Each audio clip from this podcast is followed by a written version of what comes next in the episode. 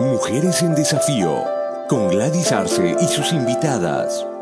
Un espacio con contenidos relacionados para ti, mujer, que estás buscando respuestas a los nuevos desafíos en un tiempo de grandes cambios. Verdaderamente, tiemblo por mi patria cuando pienso que Dios existe. Thomas Jefferson. ¿Qué tal amigas? Gracias por estar en sintonía de este nuevo episodio que he titulado Cuando hay crisis de sabiduría. Vivimos en una generación de grandes cambios, ¿verdad? Grandes cambios, grandes desafíos. ¿Debido a qué? Debido a la globalización, al avance y desarrollo de la ciencia y la tecnología, debido al crecimiento demográfico e intelectual de la población los cambios climáticos vertiginosos, la pobreza, la violencia, la inseguridad, etc. Por estas razones, los líderes que tienen aspiraciones de gobernar a los países necesitan reenfocar su visión en búsqueda de soluciones frente a la compleja realidad global de la nueva generación. Quiero hablarles de las próximas elecciones que vienen. Estados Unidos de América, una nación poderosa e influyente del mundo, con una de las economías más sólidas, debido a que se ha caracterizado por un alto nivel de liderazgo político, en la actualidad está confrontando con un gran vacío de liderazgo. A menos de un mes de las elecciones generales, que serán el próximo 8 de noviembre, una campaña electoral cargada de insultos y carente de proyectos concretos hace predecir un futuro incierto. Sin necesidad de hacer un análisis exhaustivo, vemos apoderarse de una gran parte de la población votante incertidumbre y temor. En medio de esta contienda tan polémica, surgen los siguientes interrogantes. ¿Quién asumirá el mando de los Estados Unidos de América? Cuál será la política de gobierno del nuevo presidente en temas como el tema migratorio, economía, salud, educación, seguridad y en política internacional.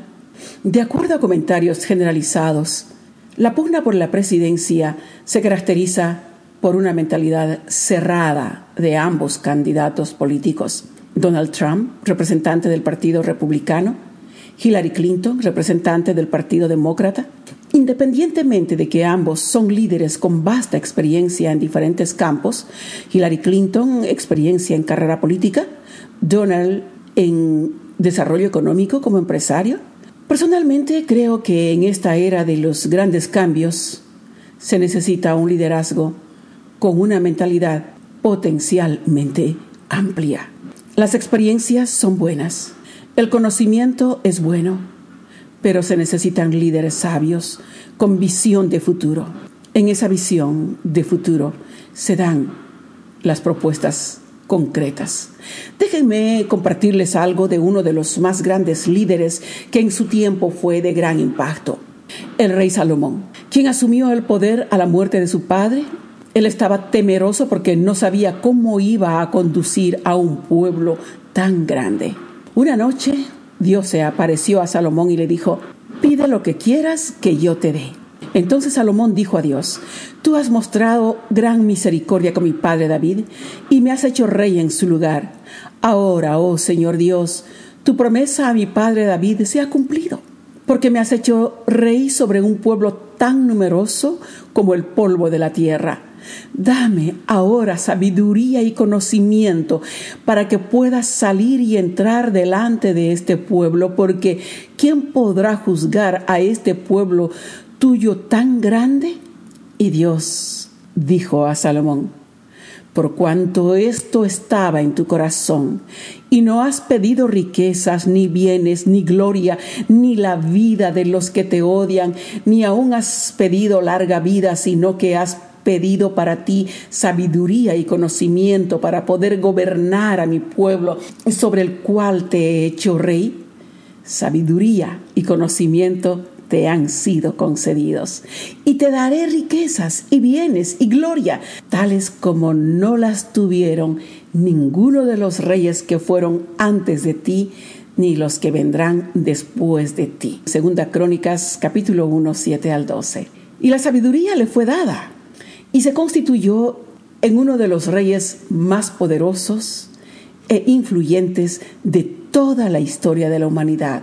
Volviendo al tema que nos toca, el interrogante es, ¿qué está en el corazón de Hillary Clinton y Donald Trump? Nosotros no lo sabemos, pero Dios sí, Él lo sabe, Él lo escudriña todo. Ojalá no sea el poder y las riquezas, sino pasión de servicio, tomando en cuenta que la esencia del liderazgo es el servicio. El que aspira a gobierno debe saber que es un servidor público. Veamos algunas características de un líder sabio. Primera característica, pasión. Pasión de servicio a las personas, pasión por la causa de gobernar bien la nación. La pasión es el motor que conduce al éxito. El conocimiento, las experiencias y estrategias son herramientas útiles para gobernar una nación de personas. Se necesita la sabiduría que viene de Dios. Los Estados Unidos de América se ha caracterizado por tener gobiernos sabios, temerosos de Dios. Bajo el dogma One Nation Under God, una nación bajo Dios, ese dogma se convirtió en la piedra angular de la Constitución de Estados Unidos. Los puritanos crearon comunidades basadas en la Biblia a fin de practicar un gobierno representativo que seguía el modelo de los pactos eclesiásticos. Se firmó un acuerdo de autogobierno que se encuentra en el Mayflower Compact. El 11 de noviembre de 1620 se creaba un nuevo gobierno en el cual acordaban hacer pacto y combinarse juntos en un cuerpo civil. Los puritanos, o sea, los primeros habitantes de Estados Unidos, se propusieron anclar sus libertades en la hoja escrita, una tradición tomada de la Biblia. Crearon el cuerpo de libertades que fueron establecidas sobre la creencia de que el gobierno de Cristo no se da solo para la Iglesia, sino también para el Estado. Para ellos la educación era muy importante. Enseñaban a los niños a leer, incluyendo el Padre Nuestro, el credo de los apóstoles y el texto de muchos himnos y por supuesto las oraciones. También en las primeras universidades, las leyes y estatutos de la, por ejemplo, de la Universidad de Harvard decía, sea todo estudiante instruido claramente e impulsado celosamente a considerar que el principal fin de su vida y de sus estudios es conocer a Dios y a Jesucristo, que es la vida eterna. Estados Unidos se constituyó en un país donde se estableció libertad para adorar a Dios sin interferencia o control y con protección del gobierno que hizo que fuera reconocido potencia mundial. El ser humano puede acumular mucho conocimiento, experiencias y estrategias, pero sin sabiduría puede llegar a la necedad. Pasión es darse por una causa, por encima de sus metas personales. Hay alguien que dio apasionadamente su vida, fue humillado, escupieron en su rostro, fue golpeado sin compasión, pusieron en su cabeza una corona de espinas que atravesó su sien, fue clavado y murió en una cruz. ¿Por qué hizo eso? La respuesta es por pasión. Su pasión por la humanidad. Su nombre es Jesucristo. Y Él quiere que tú sepas que su pasión más grande eres tú. Te ama tanto que hasta dio la vida apasionadamente por ti.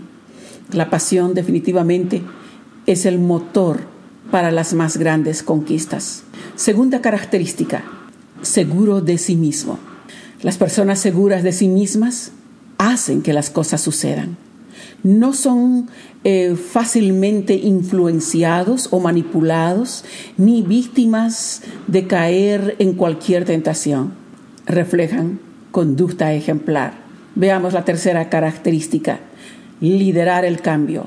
Una generación caracterizada por la alta tecnología, el avance y, expansión de la digitalización, la era de la información la masificación de dispositivos móviles, el sistema eléctrico de las redes sociales que conecta al mundo por medio del acceso al Internet en tiempo real y a bajo costo, y el cambio en la forma de vivir de las personas requiere de un líder proactivo, diligente, de iniciativas inteligentes, cumplidor de metas, objetivos y promesas.